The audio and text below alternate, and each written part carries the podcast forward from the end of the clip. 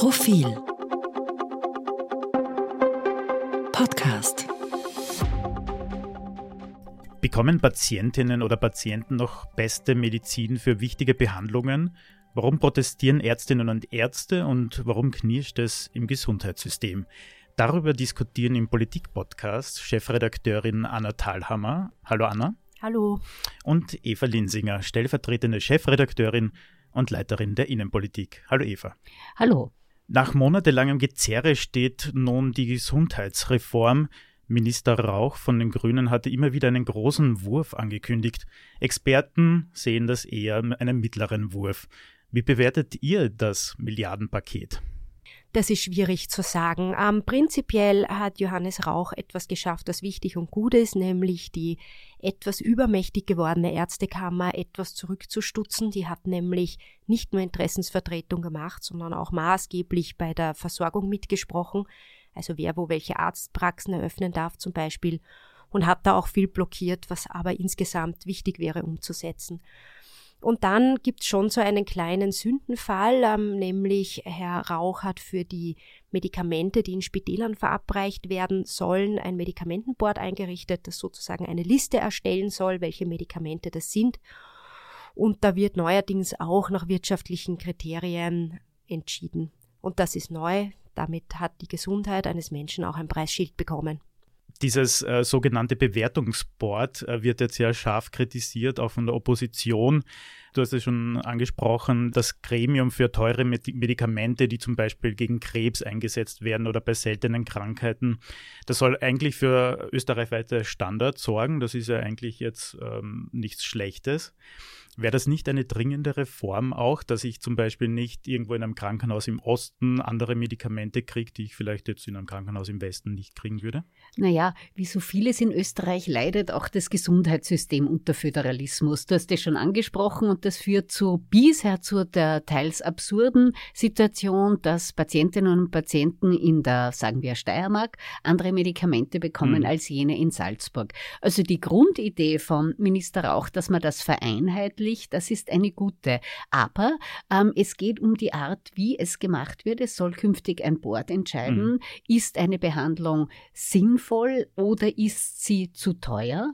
Äh, und das sorgt zu Recht für Kritik, weil ähm, natürlich ist das Menschenleben und auch das Recht auf beste medizinische Versorgung im Interesse von jedem und das steht damit in Frage. Und man hat ein bisschen den Eindruck, da hat sich Minister auch in etwas verrannt, aus dem er nicht mehr so richtig herauskommt sehe ich ehrlicherweise auch so. Ich verstehe es auch nicht ganz. Im mhm. niedergelassenen Bereich ist es so, da gibt es ja auch eine Liste an Medikamenten, die die Ärzte einfach verschreiben können und das sozusagen von der Kasse bezahlt wird.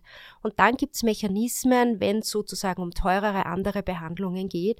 Da war das bisher immer so, das ist halt chefarztpflichtig, das heißt auch ein Arzt schaut drüber, da kriegt man ganz schnell auch eine Entscheidung, ob das genehmigt wird oder nicht.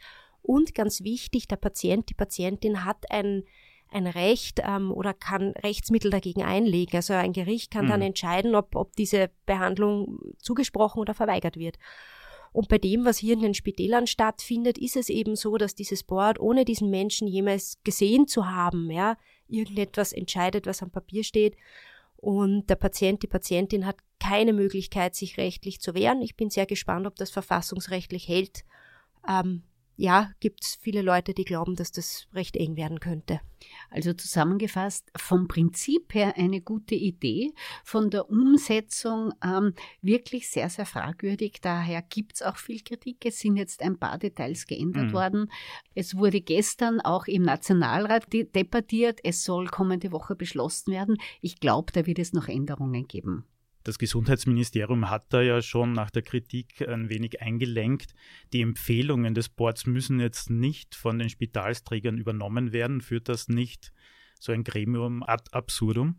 Naja, ein paar Sachen sind schon sehr eigenartig. Also nach der ersten großen Kritik haben sie die schlimmsten Dinge geändert. Jetzt ist es so, dass ein Arzt eine Begründung schreiben muss, warum denn dieser Patient, die Patientin das äh, Medikament erhalten soll. Und das muss dann dem Board vorgelegt werden. Und dann ist es eigentlich komplett unklar, kann das Board die Behandlung abbrechen? Wahrscheinlich ja. Äh, sind die Ärzte irgendwie in der Haftung? Weiß man nicht. Äh, findet man überhaupt Ärzte, die das machen, weil das sozusagen zum Schluss auf sie zurückfällt? Also es ist wieder mal so ein klassisch österreichisches Ding, nix ordentlich geregelt, aber Hauptsache man hat da mal irgendwas in den Raum geworfen. Ich würde jetzt nochmal auf das große Ganze gern zum Sprechen kommen, und zwar das Gesundheitssystem krankt ja schon seit längerem an, also die Menschen rennen zu viel in Spitalsambulanzen, das System ist stark auf Akutfälle ausgerichtet und nicht so sehr auf Prävention. Das ist alles sehr teuer und ineffizient. Kann diese Gesundheitsreform jetzt daran etwas ändern? Ein bisschen. Ähm, also das Problem ist bekannt. Es gibt da so tolle Zitate. Zum Beispiel Österreich ist Weltmeister im Spital liegen, hat der Gesundheitsökonom Köcker mal gesagt. Und mhm. da hat er recht. Die Menschen laufen sehr viel in Ambulanzen, das hat aber einen Grund, weil zu versuchen, zum Beispiel an einem Samstagvormittag eine Ordination von äh, niedergelassenen Ärzten zu finden, ähnelt quasi der Suche nach einer Nadel in einen Heuhaufen. Das ist sehr schwierig, das, auch deshalb laufen viele Leute in Spitalsambulanzen. Wir erinnern uns schon, Schwarz-Blau 1 mhm. hatte vor über 20 Jahren die Ambulanzgebühr beschlossen, um daran etwas zu ändern und seither wird dran herumgedoktert. Jetzt ist eines der neuen äh, Wundermittel eine so, äh, sogenannte größere Ordinationen, äh, wo das geändert werden soll. Die Anna hat es zuerst gesagt. Da haben äh, unter anderem die Ärztekammern bisher nicht rasend viel Bereitschaft gezeigt, so etwas zu eröffnen.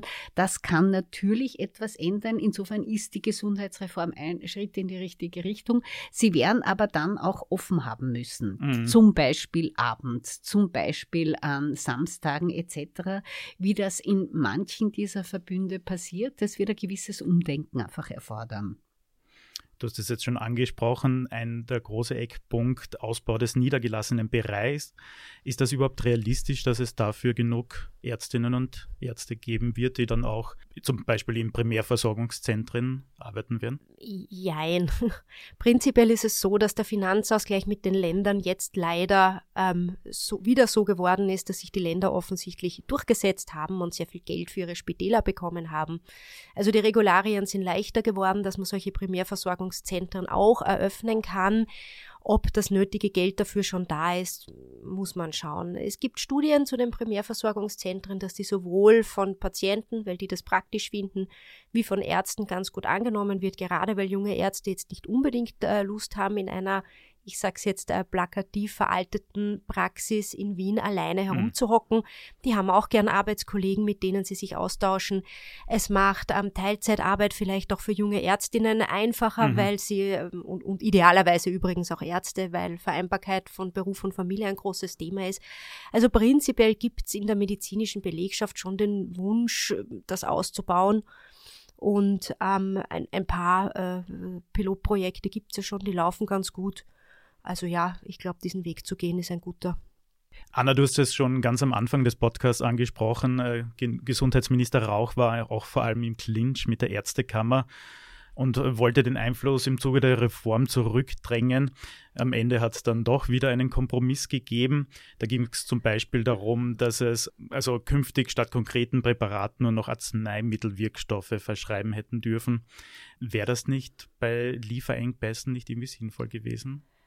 Variante ja, aber da geht es natürlich auch um die großen Eifersüchteleien zwischen mhm. der Ärztekammer und der Apothekerkammer. Das fordern die Apotheker schon länger. Sie sagen, hallo, wir sind dafür ausgebildet, wir können dann äh, das richtige Medikament auch sehr gut suchen. Das verhindert die Ärztekammer.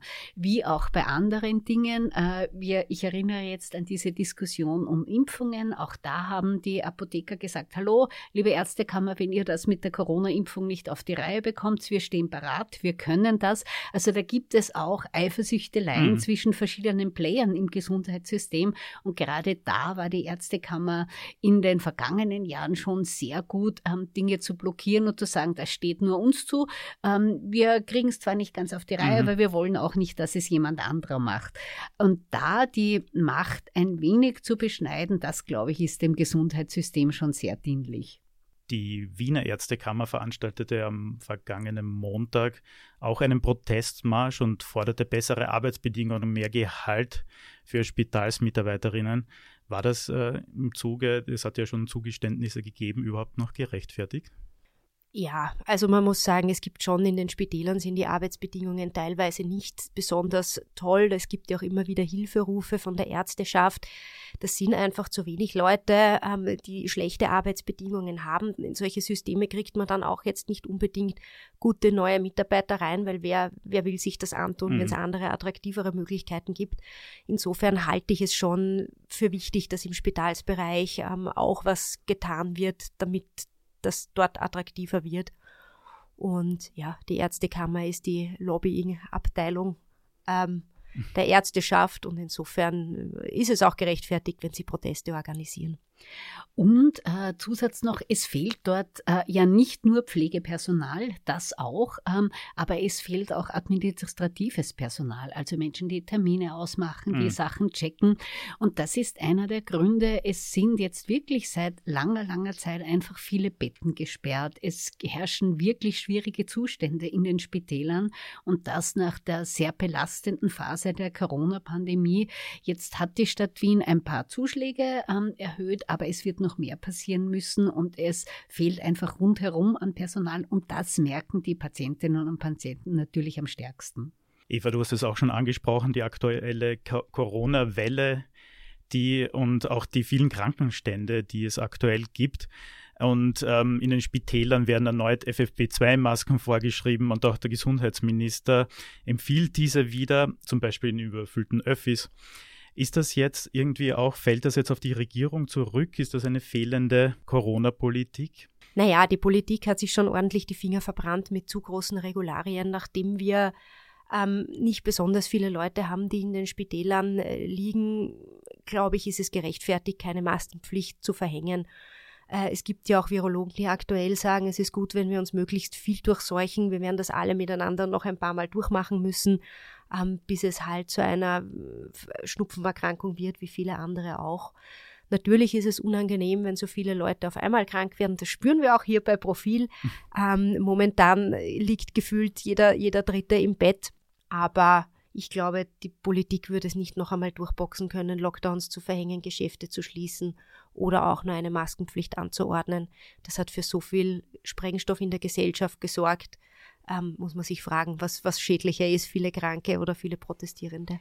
Naja, ich denke mir allerdings schon, dass äh, man auch mit gutem Beispiel vorangehen könnte. Also erst tut jetzt niemand weh, in einer kurzen Fahrt in den Öffis eine Masken mhm. aufzusetzen und das ist weit entfernt von einer Maskenpflicht. Da könnten äh, SpitzenpolitikerInnen auch manchmal mit gutem Beispiel vorangehen. Ich habe schon sehr lange niemand mehr mit einer Maske gesehen. So etwas könnte man machen. Und das Zweite, was wichtig wäre, der Bundeskanzler hat ja im Frühjahr angekündigt eine Corona-Aufarbeitung. Da ist ja auch viel Murks passiert. Ähm, für mich immer noch das Paradebeispiel die völlig verunglückte Impfpflicht, die dann auch äh, zu Recht nie umgesetzt wurde.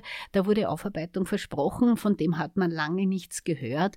Das wäre aber notwendig, denn in Teilen der Bevölkerung ähm, herrschen einfach Corona-Wunden und das gehört mhm. auch politisch aufgearbeitet. Durchaus auch ohne Zorn. Ähm, es ist leicht im Nachhinein gescheit zu sein, aber man kann immer aus Fehlern ja auch etwas lernen. Also diese Corona-Wunden, die haben wir jetzt vielleicht noch als abschließende Frage ja auch bei den letzten Landtagswahlen noch gemerkt. Wird uns das auch noch 2024 im Wahljahr beschäftigen?